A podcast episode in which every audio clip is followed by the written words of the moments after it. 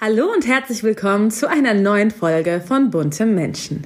Ich bin Barbara Fischer, Redakteurin bei Bunte und heute treffe ich meine liebe Kollegin Lena Krudewig. Wir sprechen über Schlagerikone Mary Rose. Sie hat uns exklusive Details über ihre Beziehung zu Werner Böhm verraten und vieles mehr. Bis gleich. Bunte Menschen, Stars und Promis hautnah. Menschen, die bewegen. Der Blick hinter die Kulissen hier bei Bunte Menschen, der People Podcast. Ich freue mich sehr, zum ersten Mal meine liebe Kollegin Lena Krudewig bei uns im Podcast begrüßen zu dürfen. Hallo Lena. Hallo Barbara. Ja, schön, dass du bei uns bist. Äh, du sitzt ja bei Bunte im Berliner Büro, also nicht bei uns in der Hauptredaktion in München. Und bist noch gar nicht so lange bei uns, ne? Nee, das stimmt. Seit einem halben Jahr jetzt. Und erzähl mal ein bisschen, also du bist ja schon länger im Business. Was hast du alles gemacht schon im Journalismus?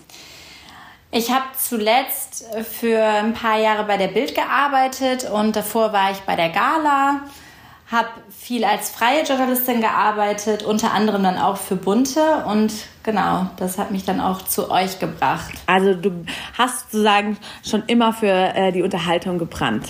Genau. Ähm, was wahrscheinlich unsere Leser auch wissen, du hast ja in der kurzen Zeit, wo du da warst, schon einige wirklich tolle exklusive Geschichten mitgebracht. Erzähl doch mal vielleicht, wie läuft das denn ab? Also ich kann mir vorstellen, dass viele unserer Hörer gar nicht wissen, wie man an solche, ich sage jetzt mal, geheim exklusiven News kommt. Wie geht man denn davor oder was ist das Wichtigste als Unterhaltungsredakteurin? Also ich glaube, am wichtigsten ist, dass man auf jeden Fall für die Sache brennt, dass man richtig Lust auf den Job hat und dass man auch den eigenen Anspruch hat, Geschichten zu bringen, exklusive Geschichten. Und da muss man noch eine gute Portion Hartnäckigkeit mitbringen, weil du natürlich in die Recherche gehen musst und die Geschichten werden dir ja nicht auf dem Tablett präsentiert, sondern du musst da schon wirklich ja, hinterher sein und recherchieren, mit vielen Leuten sprechen. Und ähm, bei exklusiven Geschichten ist natürlich auch immer wichtig, dass du mehrere Quellen hast, die definitiv sicher sind. Und dann brauchst du auch noch ein gutes Netzwerk, würde ich sagen, mhm. weil da kriegst du hier und da mal ein paar Infos gesteckt und dem musst du dann natürlich erstmal nachgehen, ob da wirklich was dran ist, aber so ein Netzwerk kann auf jeden Fall auch nicht schaden. Ja, das stimmt. Du hast ja im Laufe jetzt deiner Karriere auch natürlich schon ähm, ja einige gute Kontakte aufgebaut und manchmal befreundet man sich ja auch mit dem einen oder anderen Promi. Ist es für dich dann manchmal schwierig, da so eine Grenze zu ziehen zwischen privat und beruflich, wenn dir jetzt jemand auch was zum Beispiel Privates erzählt? Nee, überhaupt nicht. Also da habe ich tatsächlich gar keine Probleme mit. Also das kann ich ganz gut trennen und ich glaube, das ist auch sehr wichtig.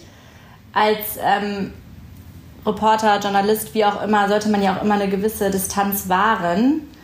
Und glaube ich, darf auch nicht vergessen, dass man nicht dazugehört mhm. und nicht Teil des Ganzen ist, wenn man auf so Veranstaltungen ist, sondern ähm, halt trotzdem da ist, um Geschichten mit nach Hause zu bringen.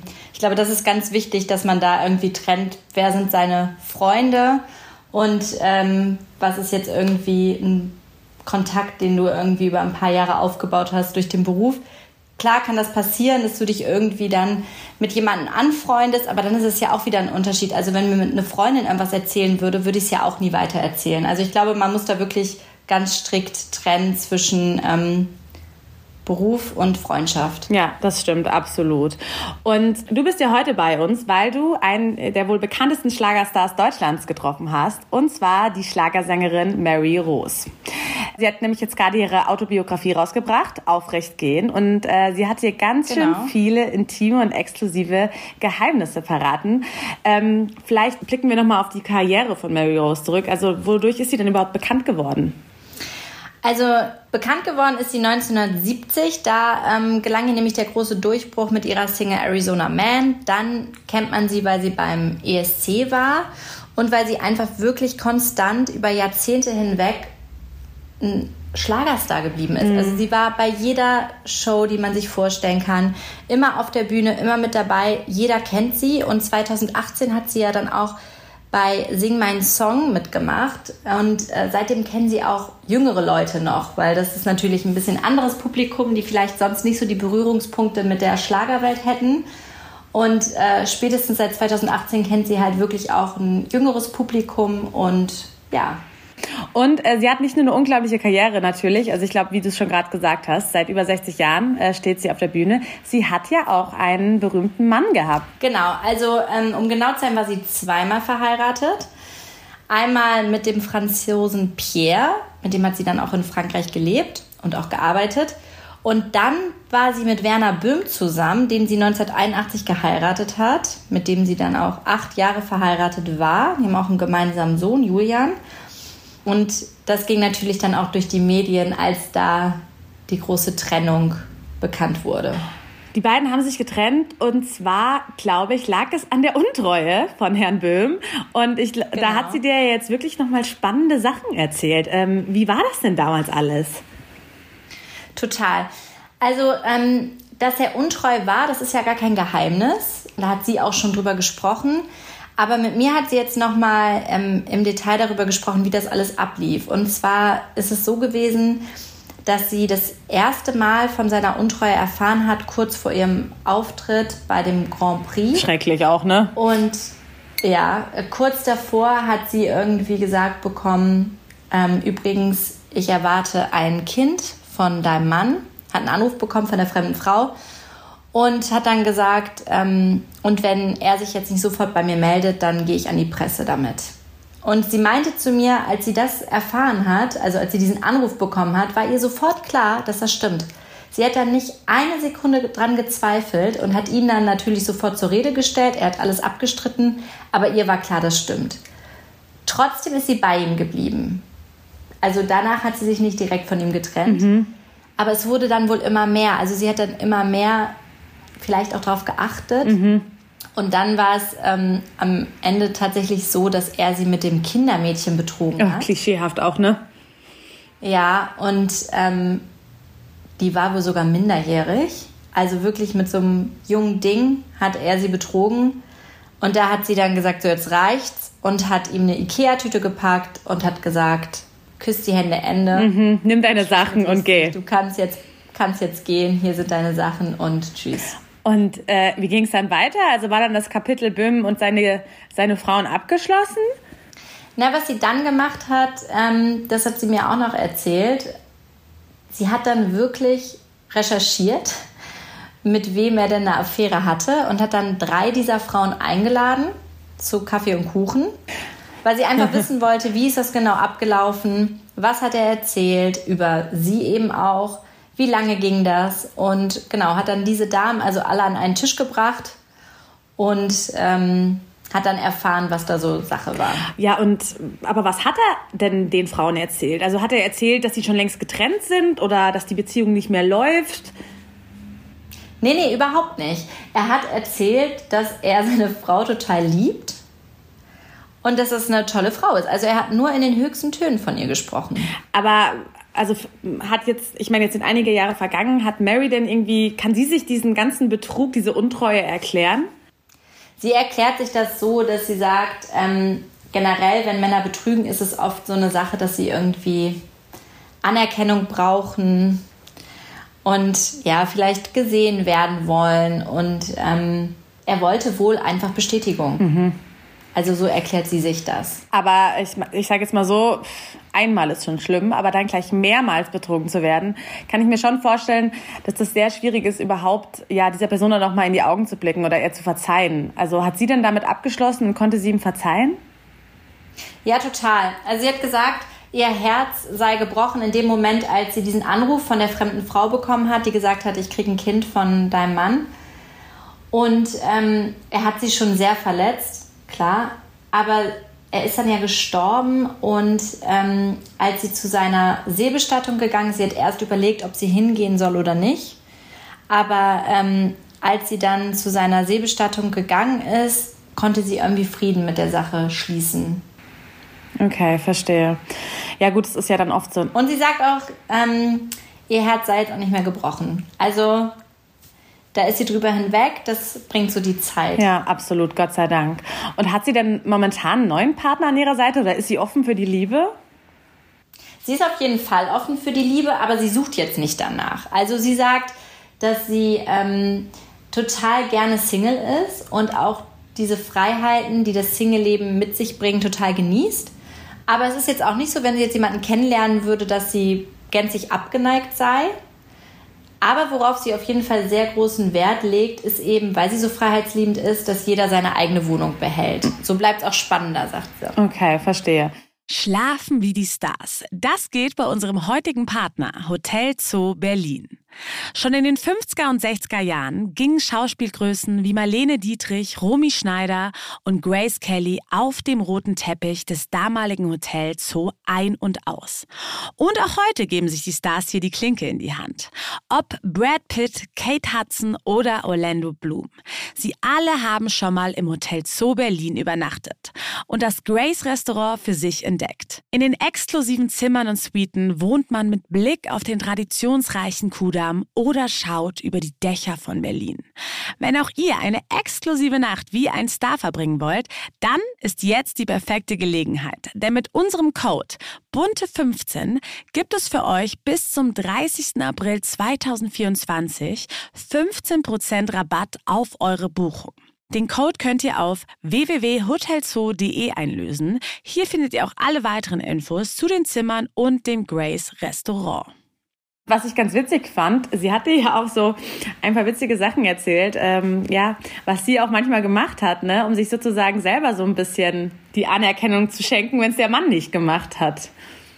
Genau, sie hat sich dann nämlich, das fand ich auch ziemlich lustig, sie hat sich selber Blumen geschickt mit einer Karte, wo nichts drauf stand und hat das dann wirklich auch so eingefädelt, dass die Blumen ankamen, wenn sie nicht da war und sie dann aber kurz danach nach Hause gekommen ist, so dass der Mann dann zu ihr gesagt hat, sag mal, von wem sind denn die Blumen?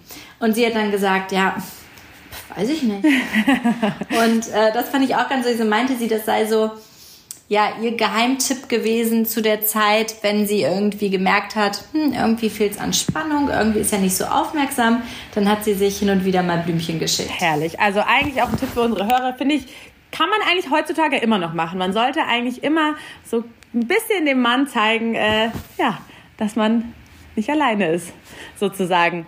Ähm, und warum ist die erste Ehe zerbrochen? Du hast ja gerade schon gesagt, sie war damals mit einem Franzosen, mit Pierre verheiratet. Genau. Mhm.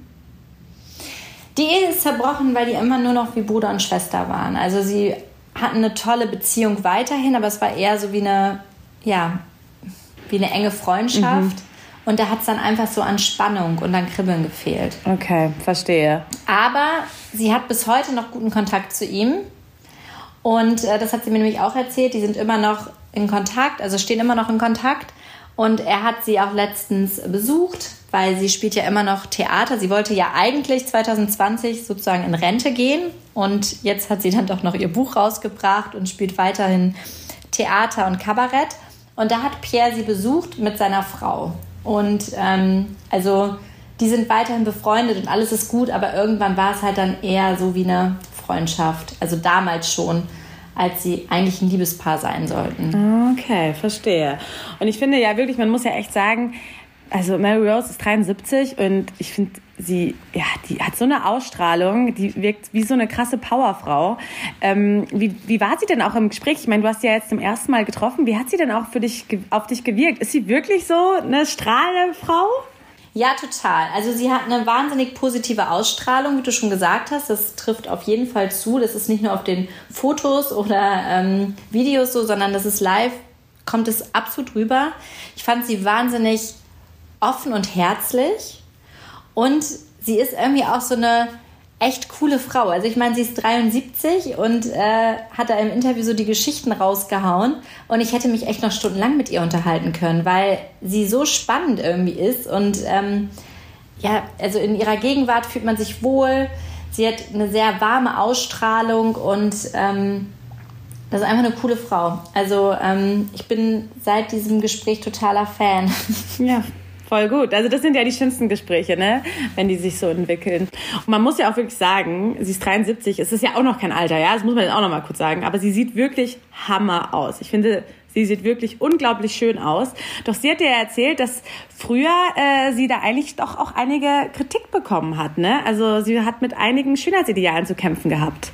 Ja, genau. Also ihr wurde zum Beispiel ans Herz gelegt, dass sie sich ihre Nase ähm, machen lassen soll. Und ähm, das hat sie nie gemacht. Da hat sie immer gesagt, nee, das mache ich nicht. Und ist da auch konsequent geblieben, obwohl sie auch noch sehr jung war. Konnte sie sich da irgendwie durchsetzen und hat sich nicht beeinflussen lassen.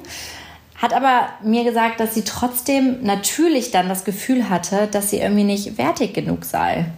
Weil klar, wenn du irgendwie gesagt bekommst, du sollst mal das und das machen lassen, das macht ja dann doch was mit einem. Also ja, absolut. Ähm, sie hatte dann das Gefühl, dass sie irgendwie nicht in dieses Schönheitsideal passt, weil sie eben auch nicht eine junge, blonde Skandinavierin war und das war wohl damals eben total angesagt, sondern sie war halt dunkelhaarig, also hat sie gedacht, gut, dann bin ich nicht hübsch. So. Und heute sagt sie, weiß sie aber, dass es ein totales Privileg ist, wenn man anders ist.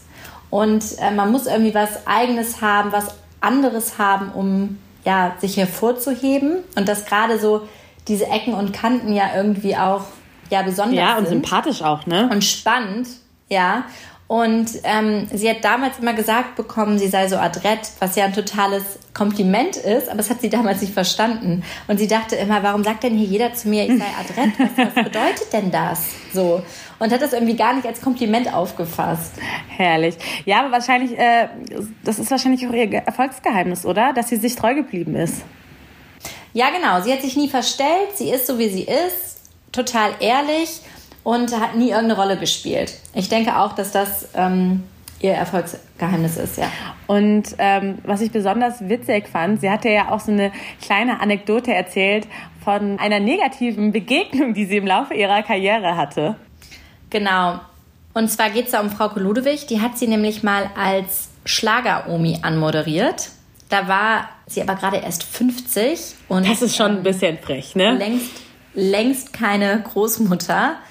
Und sie meint wirklich, dass das so eine Begegnung war, die sie nachhaltig irgendwie noch beschäftigt. Also ähm, sie ist da irgendwie immer noch drüber gestolpert, wenn sie gefragt wurde, irgendwie negative Erfahrungen im Showbusiness, dann denkt sie immer an diese Schlager-Omi, weil sie das als absolut stutenbissig empfunden hat und auch heute noch empfindet. Und hat sie dann was zu Frau Ludwig gesagt? Sie hat sie dann versucht anzurufen, hat sich die Nummer organisiert und wollte dann mit ihr sprechen.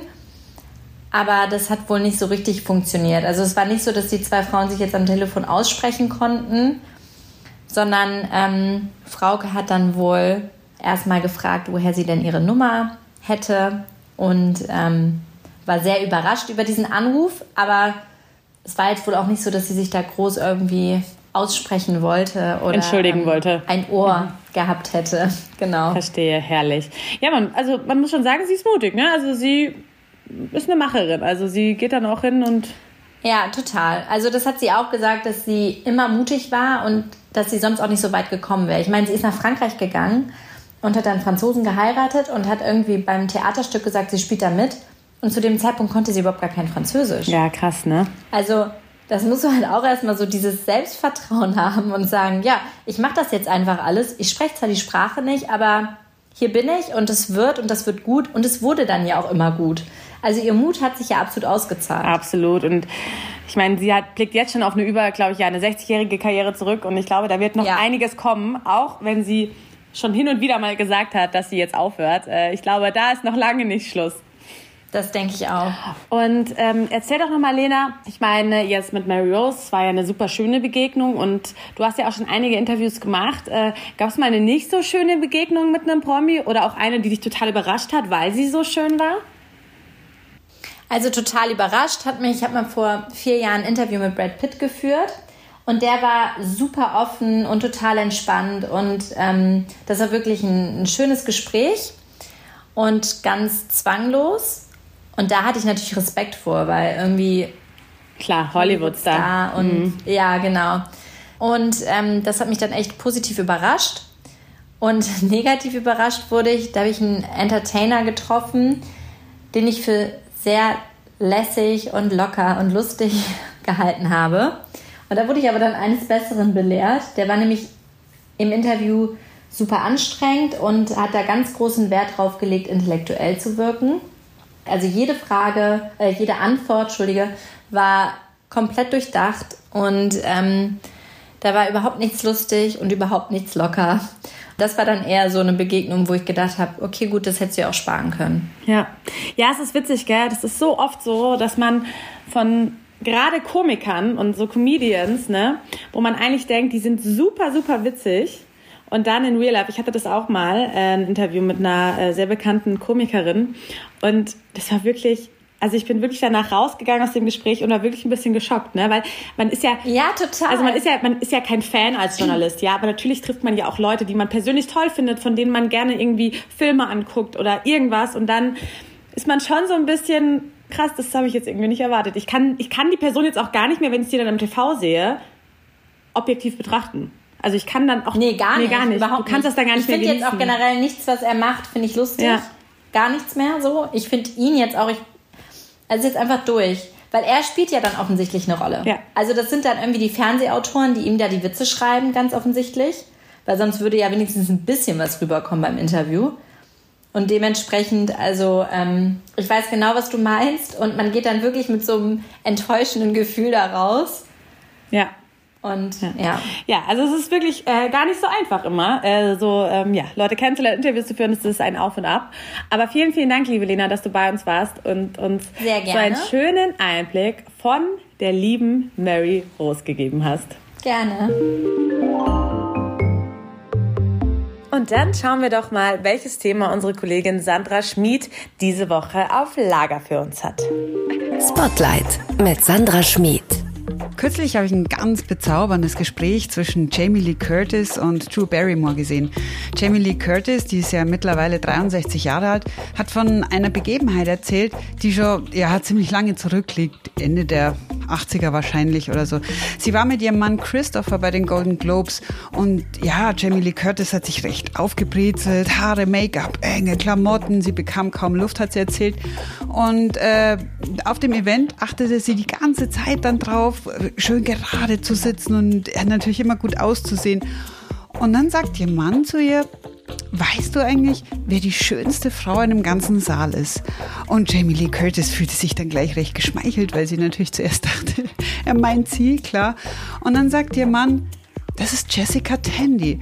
Und ähm, genau, er meinte, die Oscar-Preisträgerin Jessica Tandy aus Miss Daisy und ihr Chauffeur, die war zu dem Zeitpunkt 80 Jahre alt. Ja, die saß da nämlich mit ihren grauen Haaren, so ein ganz gerade geschnittener Bob damals, kaum geschminkt, schöne, aber ganz bequeme Kleidung und ganz offensichtlich die einzige Frau in dem ganzen Saal, die sich wohl in ihrer Haut gefühlt hat und vollkommen natürlich und unverkrampft war und ja, Jamie Lee Curtis musste dann feststellen, ja, mein Mann hat recht. Jessica Tandy war trotz ihrer 80 Jahre wirklich die schönste Frau in dem ganzen Raum. Und ab dem Moment hat sich was geändert in ihrem Verständnis für Schönheit. Und seitdem kämpft sie auch gegen dieses furchtbare Wort Anti-Aging, sagt sie. Also Jamie Lee Curtis, also dieses gegen dieses Anti-Altern. Sie findet es furchtbar. Warum muss man gegen das Alter sein?